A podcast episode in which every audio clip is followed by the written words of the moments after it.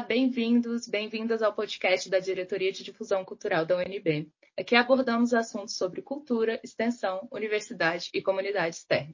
Meu nome é Nayara, sou estudante de museologia e extensionista da DDC. E hoje vamos falar sobre a cena do rock independente em Brasília. Oi, meu nome é Brenda, sou estudante de pedagogia, sou extensionista da DDC junto da Nayara fazemos parte de um projeto chamado Formarte, Formação Artístico-Cultural e Articulação com Escolas. Estamos aqui hoje com nossos convidados, Gustavo Halfeld, músico, produtor musical e mixador, e Ayla Gresta, compositora, cantora e trompetista. Gostaria que vocês se apresentassem antes de iniciarmos a conversa sobre o rock brasiliense. Pode começar, Gustavo. Eu sou Gustavo, eu sou mineiro, mas também sou brasiliense, que já moro aqui há 15 anos e enfim, vim para cá com esse sonho de montar uma banda, ter uma banda, tocar por aí e de alguma forma, uh, por caminhos tortos, assim, isso vem acontecendo, né? E também sou produtor musical, que é algo que surgiu no meio do caminho. Tenho um trabalho com diversas bandas aqui de Brasília, do Brasil, de vez em quando de fora também. Estou aqui com a minha parceira de banda, Ayla. Ei, boa tarde. Sempre muito feliz estar de volta na, na UNB, né? Ainda que virtualmente, nossa universidade tão amada. E é, bom, eu, eu, circulo por vários lugares da, da arte, intervenção urbana, performance, é, urbanismo, arquitetura. E a música sempre foi uma paixão. E ter encontrado o Gustavo permitiu é, a música tornar uma atividade principal assim na minha vida.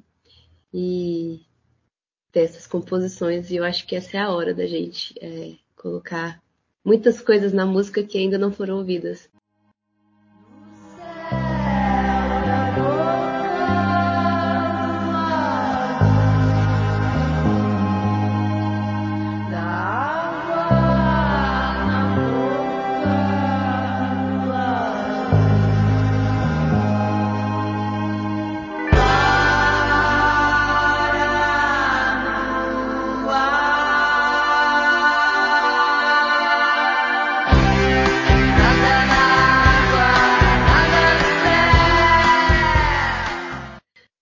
Aí pula fruto do, do, encontro, né, da ela e do Gustavo. É, a gente se chama Du, mas a gente tem sempre uma banda que acompanha a gente. No começo acompanhou a gente o Ramiro Gales, que é do Forró Headlight, o Dinho, que toca no Seu Estrelo também, o Yuri Gules, Cantigas Boleiráveis. Agora a gente está com essa esse disco Para no Ar, que está chegando agora em agosto. Tem o Marcelo, da Joyce Silhueta na banda.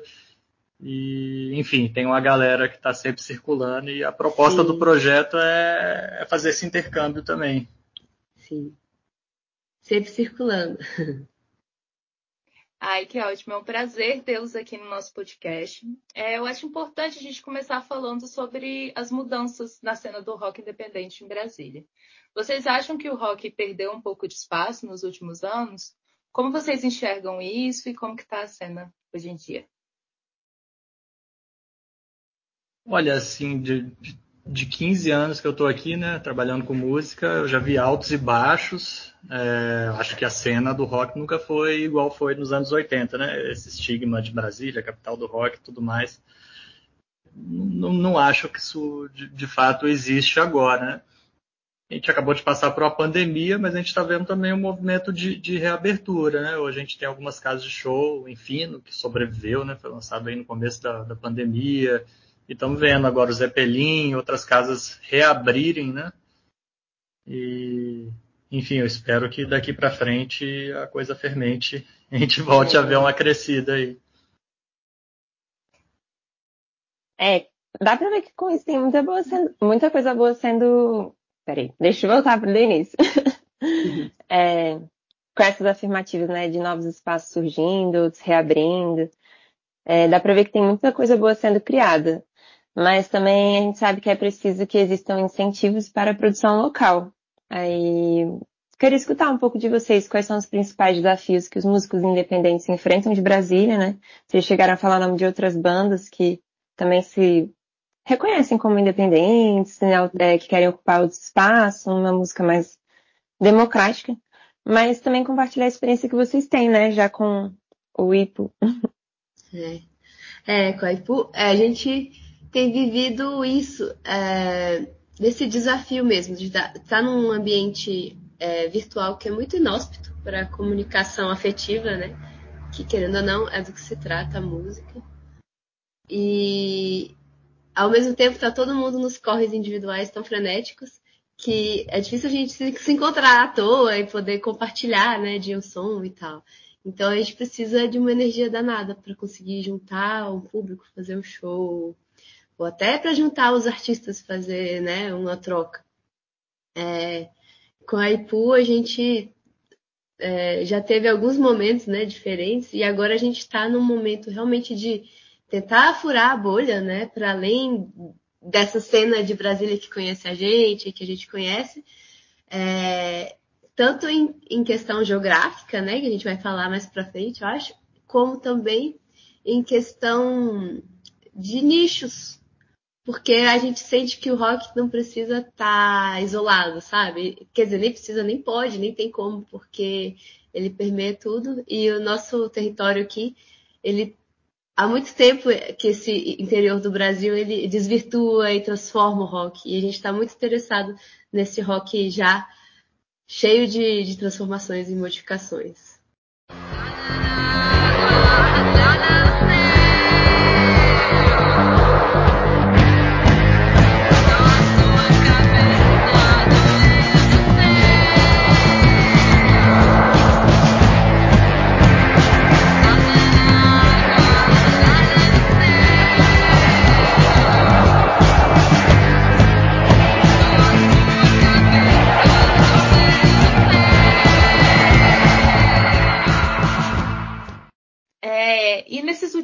Anos, assim, houve mudanças na forma de produção e divulgação de conteúdo digital? Quais as plataformas e ferramentas que vocês utilizam, que, que abre espaço né, para os músicos independentes e alternativos?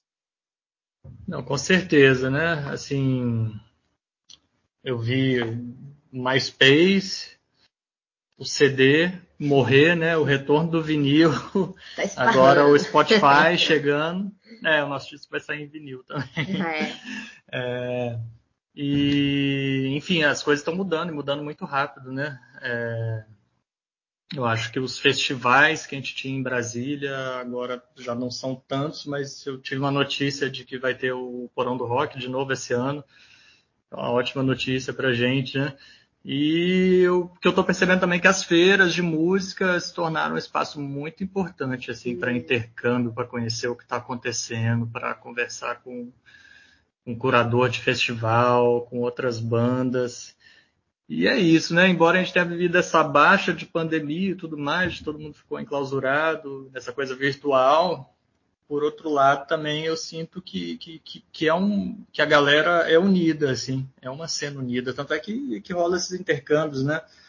É, na nossa banda tem gente de outras bandas e a gente também faz parceria com outras galeras, seja na produção, mixando, né? Esse nosso disco. Rola uma é... economia de troca intensa no mundo da música é, independente aqui em Brasília. Graças a ela a gente está conseguindo gente vai conseguir lançar um álbum, né, sem ter uma verba, assim. Então, é graças à troca de né, músicos que produziram aqui em casa, ou que vão produzir aqui em casa, e que deram esse trabalho na base da troca, entre outros, entre outras frentes do, do disco. E, e falando da pergunta que falou também da questão do digital, né? A jeito que a gente tem abordado isso na né, IPU, é, a gente tem feito incursões aventurescas no audiovisual. Então, a gente tem clipe gravado em Beco da W3, também com uma galera parceira mesmo do audiovisual, teve produção, teve continuista, teve, sabe, teve aquele corre todo, mas todo mundo na, na correria, gravando em dois dias.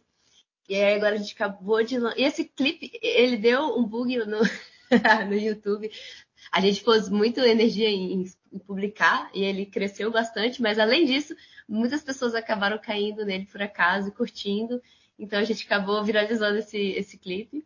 E a gente acabou de lançar um clipe novo também, que foi Na base da criatividade É. e da ajuda mútua, assim. Isso. Várias galeras É. como, assim, colaborando, né? Lá no clipe dá pra ver que tem uma galera dançando e tal. Tem gente de tudo que é banda lá, Isso, tudo que é rolê. isso. E esse É último meio que a gente conta é... com isso, né? é. Pra, pra fazer a, a- o lance fermentar. Né? Tem que ser na base de muita criatividade mesmo. Sim. Isso foi a Neu... fazendo uma homenagem a Neuza, que foi professora da FAO aí da UNB. Que uma vez no começo, bando de calor, super chateado que tinha que fazer umas esculturas, ninguém tinha recurso, né? Como é que faz escultura sem dinheiro, né? Aí ela falou, não tem dinheiro, tem que ser mais criativo. aí, aí eu acho que essa lição aí ficou pra vida. Obrigada, professora Neuza. Professores da UNB sempre proporcionando muitas aventuras, né? Mas, além disso, voltar um pouquinho assim no nosso assunto, quando eu e a Nayara a gente pensou nas perguntas, a gente ficou pensando em muitos festivais que acabam trazendo uma proximidade da cena do rock alternativo, mas para além de Brasília. Pensou muito no Goiás, né? Até o Festival Bananada, ele é conhecido por essa comunicação próxima. E a gente queria saber, tem já, vocês, é, vocês acham que existe uma troca entre esses músicos e produtores já dessa uma região maior, né? E como seria essa relação? Vocês já falaram que em Brasília parece ser muito legal, integrativo, uma rede, né? Mas para além de Brasília, como é que tá? A gente tá felizão aqui que a gente tá com uma parceria linda com o pessoal de Goiânia. Quer contar? Que é a Monstro Discos, que faz o Festival Goiânia Nós lá, entre outros. E assim, se rola intercâmbio, rola. Essa galera de festival é muito interligada, assim, no Brasil inteiro. Eles se É. conhecem. Isso já, já é um movimento, assim, de 10, 15 anos. É, Enfim, é, a galera se conhece, indica a banda para os outros festivais. Então isso acontece, assim, né? E, pô, o festival acaba sendo uma vitrine, a possibilidade de a gente tocar para um público É. muito maior, né? Por exemplo, agora a gente tocou no festival Viva Sererê, que é de um espaço lá em Goiânia chamado Martins Sererê. Gente, muito lindo. Recomendo quando forem a Goiânia. Espaço incrível. Super alternativo, tanto arquitetonicamente como de vibe, assim. Pois é, e E tinha um público lindo do Carne Doce, que estava ansioso pelo show do Carne Doce. E aí a gente tocou para abrir. E a galera, né, se deparou com o som pela primeira vez e foi super amorosa, porosa e recebeu e interagiu e foi muito, muito legal esse show de lá. Deixou a gente com a pilha mesmo, assim, de voltar para Goiânia e de dar rolê pelo nosso cerradão todo, né, gente? Que é uma maravilha. Por mais que as distâncias sejam longas, vale a pena pegar o carro e dar uma volta. A cena do rock de Goiânia é muito forte também, né? Eu sei que Brasília é conhecida como a, a cidade do rock, a capital do rock, mas a cena de Goiânia é muito forte e o, o Martins Sererê é um espaço que também estava fechado, não lembro de quando, e abriu recentemente e está atraindo muitas bandas, muitos músicos independentes. Então, é ótimo que exista né, essa relação entre, entre, a, entre a região. Ai de quem quisesse te compartilhar. Miravam pra sempre da gente juntinha. Sem ninguém além pra zoar nosso lar. Só que o mote da vida é a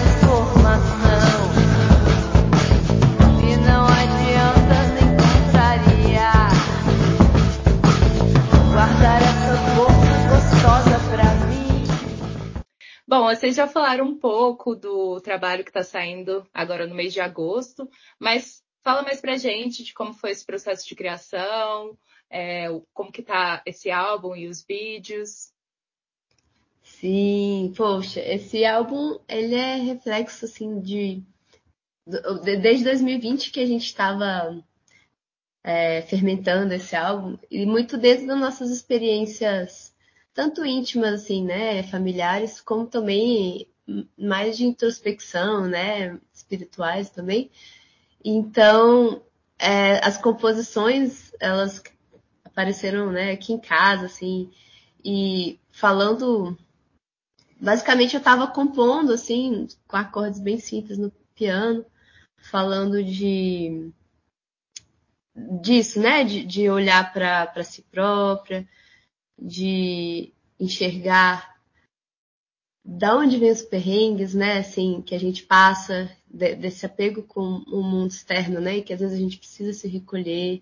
E outras músicas também falando de assuntos mais de safadinhos, de, de dar rolê, de, de que mais? E outras também falando dessa questão de ser uma artista e de se assumir e, e também de precisar, é, às vezes, é, não ficar nessa missão sempre do relacionamento e olhar para si. E, e, então tem uns mantras também, super recomendo para quem está precisando, né? Tipo, focar no que quer, assim. Então esses mantras, não tô, não tô olhando para você, tô, tô fazendo meu corre, assim.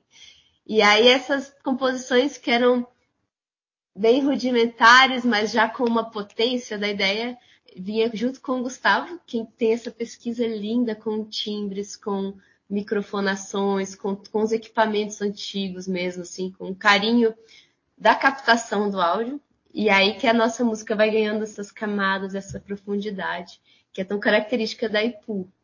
Aí o Gustavo pode falar. É, mais, esse é um disco bem doméstico, assim, né? Tanto sobre as nossas vivências, assim, né? É, particulares, enquanto parceria, enquanto casa. E foi gravado aqui em casa, produzido aqui em casa. É, aqui tem um estúdio. É. É, chama Casa Cajá. É, lá atrás dá, dá pra ver onde que foi gravado. E aqui tá, tipo, os equipamentos analógicos e tal. Né, foi gravado num conceito como se fosse um disco de, de disco, rock, funk dos anos 60, 70. Então foi gravado com a banda junta, tocando ao mesmo tempo, olho no olho um monte de equipamento analógico e foi legal para a gente assumir várias coisas assim sobre o processo, porque quando a gente fala sobre equipamento, sobre tocar junto, na verdade a gente está falando sobre assumir erro, sobre não ser perfeito, sobre Não ter oportunidade de. Não é fazer. Vamos fazer. Ter um trilhão de escolhas para escolher no computador depois? Não, não é isso. A gente vai, a gente vai fazer o que a gente quer e assumir o que aquilo foi. vai mirar no lugar É. e aceitar o momento, É. o que aconteceu no momento ali também. Então foi um processo interessante, assim, E, bem isso, interessante. isso converge, né? É, tecnicamente converge com o que diz nas letras também de escolhas de vida, né? Assim, então acho que o disco ele é feliz nesse sentido, né? Ele tem essa essa cola assim, técnica e conceitual. Ah, e o nome do disco é Paranoir. É referência ao nosso lado também, mas é um verbo, né? Que, é aquele, que é aquele verbo, né? Aquele ato de passar a tarde na beira do lago, curtindo, calangando no sol, criando coragem para entrar na água, pegando os carrapatos de capivara, essas coisas que o brasileiro gosta. Mas também de viver nessa cidade, zoeira, né? Mas de, de, de viver nessa cidade e também de ter esses momentos.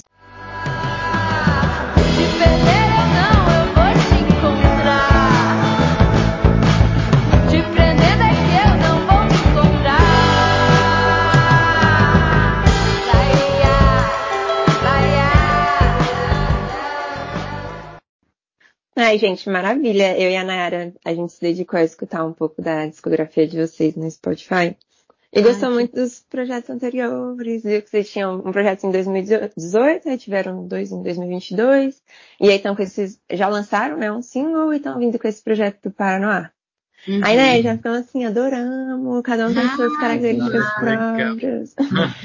aí pergunto, né? É, faz, faz, você segue a gente faz interesse, porque a gente tá tentando furar essa bolha, assim, ó, na, na mar. Salvei o pré-save lá do álbum Ai, já. valeu. Mas aí que eu pergunto, né? A grande, o grande momento, que a gente não aguenta mais o virtual e também estamos nesse momento de transição. Aí, como última pergunta, eu tenho para vocês.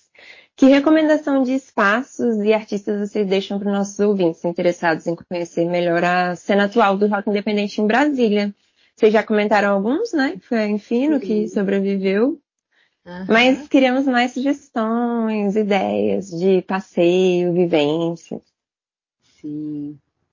Ó, acabou de reabrir também o Lola Lab, que Uhum. é um brechó com, com a galera do Barito, que faz uns drinks muito legais. E tá tendo também apresentação lá. Uhum. O Zeppelin reabriu aqui na Asa Norte, bem inferninho assim, subsolo. Para quem curte ficar junto, passar um calor, curtir um rocão, lá é o É. lugar. É, tem os festivais também, o piquenique sempre traz galera legal de fora É. daqui. o Coma, o Porão do Rock, teve agora o Festival de Inverno, tá, tá tendo, sempre tá tendo coisas lindas, né? É... E é interessante, você falou isso do virtual, né? Realmente, a gente isso é algo que a gente conversa na, né, na banda, como é que a gente sai desse virtual também um pouco, né? A gente precisa se encontrar, a gente precisa. Uhum. Como que a gente se comunica, sem estar necessariamente olhando por uma tela, uhum. assim. É um desafio, a gente também gostaria muito. É. E a gente vê que realmente nessa coisa da tela existe ali um.